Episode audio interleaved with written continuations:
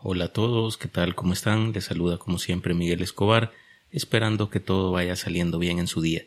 Bienvenidos al episodio número 55 de su podcast Quiero saber más, su espacio en el que hablamos sobre temas que sin duda van a hacer crecer sus conocimientos, porque todos deseamos por naturaleza saber, y con eso en mente los invito a revisar los capítulos anteriores si esta es su primera vez por acá en este episodio vamos a platicar sobre un suceso muy famoso, hasta se han hecho películas sobre esto.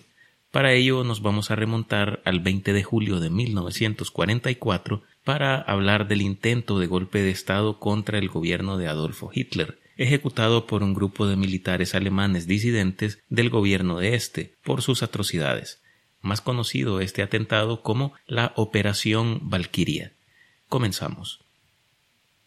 La operación o Plan Valquiria fue un intento de golpe de Estado llevado a cabo el 20 de julio de 1944 en Alemania durante la Segunda Guerra Mundial. El objetivo principal era asesinar a Adolfo Hitler, el líder nazi, y tomar el control del gobierno para negociar un armisticio con los aliados y así poner fin a este conflicto.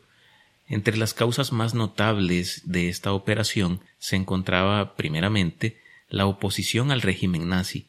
Muchos de los conspiradores eran militares, políticos y civiles que se oponían firmemente a la ideología y las políticas del régimen nazi.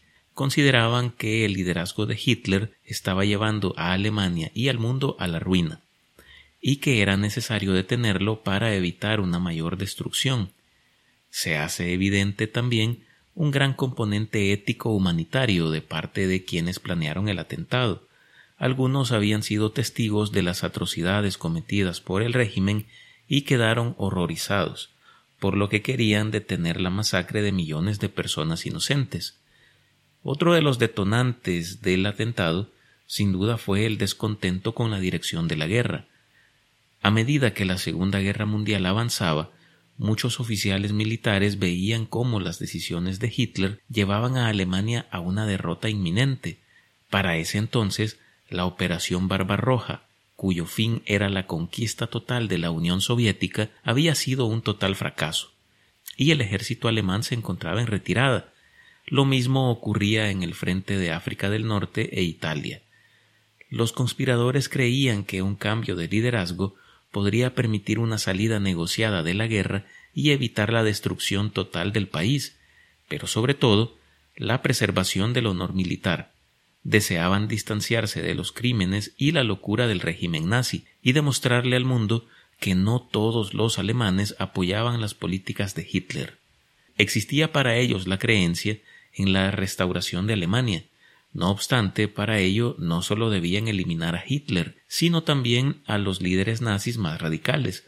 Así podrían establecer un nuevo gobierno y una nueva Alemania, que pudiera redimirse a los ojos del mundo y dejar atrás los estigmas del nazismo. El plan fue concebido por un grupo de oficiales de alto rango, entre ellos el coronel Klaus von Stauffenberg, quien se convirtió en la figura central del complot. Stauffenberg había servido en la Operación Barbarroja en territorio soviético y ante la derrota en este frente fue transferido a la campaña del norte de África, siendo oficial de una unidad especial del general Rommel dedicada al reconocimiento del terreno y a la observación de la fuerza, la posición y los movimientos del enemigo. Estaba adscrita a la décima división Panzer. Durante una incursión de reconocimiento en la batalla del Paso de Caserine, en Túnez, el 7 de febrero de 1943, su vehículo fue sorprendido y atacado por un avión británico, quedando él gravemente herido al recibir impactos de metralla, perdió el ojo izquierdo, la mano derecha y los dedos meñique y anular de la mano izquierda. Lo trasladaron a Múnich, donde fue salvado. En septiembre de 1943, una vez recuperado de sus gravísimas heridas, con ayuda del también conspirador el teniente general Hemming von Treschow, volvió al servicio activo en Berlín, bajo el mando del jefe del Estado Mayor Frederick Olbrich, quien para ese entonces ya era miembro del Comité de Resistencia que estaba perfilando un plan para dar muerte a Hitler. El 1 de julio de 1944, von Stauffenberg fue asignado a la jefatura del Estado Mayor del general Fromm, a cargo de la reserva del ejército alemán, también situada en Berlín. Esa puerta directa a Hitler, abierta bajo los auspicios de Fromm, era la oportunidad perfecta de realizar su cometido.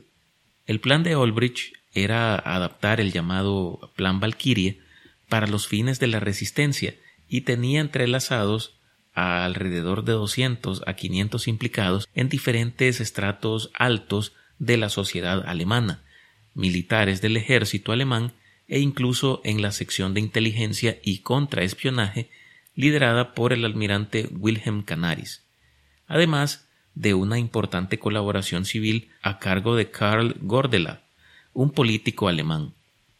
El plan Valkyria había sido ideado inicialmente por el oficial de alto rango de la SS, Reinhard Heinrich, para mantener el control del Reich en manos de Adolf Hitler en caso de que la seguridad y estabilidad del régimen se viera comprometida por un levantamiento o sublevación.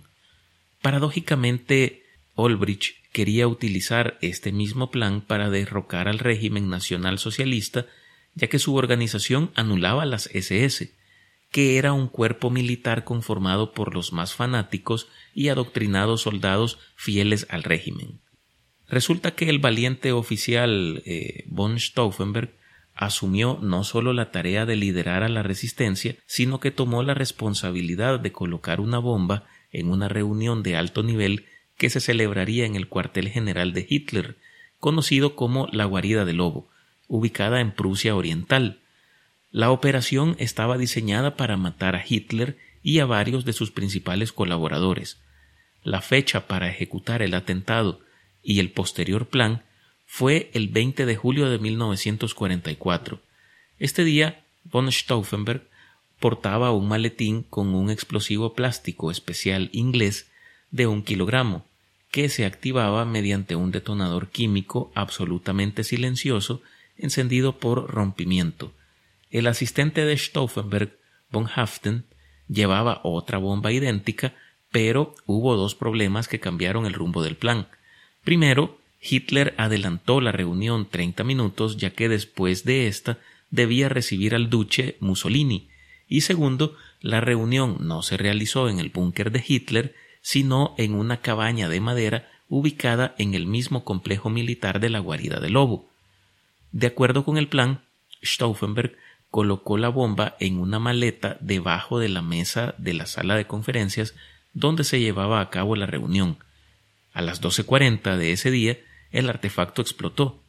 Hitler, que estaba agachado sobre un mapa del frente ruso colocado encima de la mesa, solamente resultó con lesiones leves. La explosión eh, fue violenta y dejó cuatro muertos y otro número de personas malheridas. Dado que las ventanas de la habitación estaban abiertas, la fuerza de la explosión se dispersó. Especialistas en explosivos han asegurado que si la reunión hubiera tenido lugar en el sótano, cuyas paredes habrían retenido la onda expansiva, todos los presentes hubieran fallecido. Y aún si Stauffenberg hubiera metido la segunda bomba que llevaba von Haften en su maletín aún sin manipular, nadie en la cabaña hubiera sobrevivido. Confiados de que el Führer había muerto, los conspiradores iniciaron el Plan Valkyria, tomando el control de buena parte de las instituciones del gobierno de Alemania. Sin embargo, esto no duró mucho tiempo, pues rápidamente se supo que Hitler seguía vivo y el plan fue desbaratado. El complot fue descubierto rápidamente y los líderes del golpe fueron detenidos y ejecutados sumariamente por el régimen nazi. Algunos de ellos fueron eh, ejecutados inmediatamente después de la explosión y otros fueron capturados posteriormente y juzgados en tribunales militares improvisados.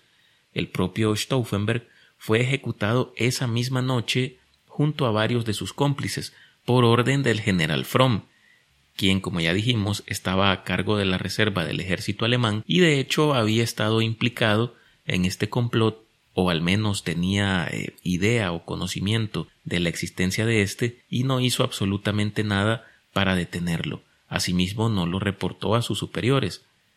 Resulta que la operación Valquiria no solo fracasó en su intento de matar a Hitler y derrocar al régimen nazi, sino que también desencadenó una brutal represalia por parte de las SS y la Gestapo, la policía secreta de Alemania, contra aquellos sospechosos de estar involucrados en el complot. Se estima que más de cinco mil personas fueron arrestadas y ejecutadas, incluidos muchos que no tenían relación en el intento del golpe de Estado. A pesar del fracaso de la Operación Valquiria, se convirtió en un símbolo de la resistencia interna contra el régimen nazi en Alemania. Los conspiradores conocidos como los héroes del 20 de julio son recordados como personas valientes que arriesgaron sus vidas en un intento desesperado por detener la guerra y poner fin al holocausto. El legado de la Operación Valquiria sigue vivo en la memoria colectiva de Alemania y en la historia de la Segunda Guerra Mundial. Con esto vamos a ir finalizando este capítulo. Espero que hayan aprendido algo nuevo. Les agradezco por escucharme y les pido como siempre que compartan y califiquen este podcast en su plataforma preferida. Asimismo les pido que me sigan en Twitter como Miguel Escobar y en Instagram como Quiero saber más. Nos escuchamos en la próxima para hablar sobre un nuevo tema.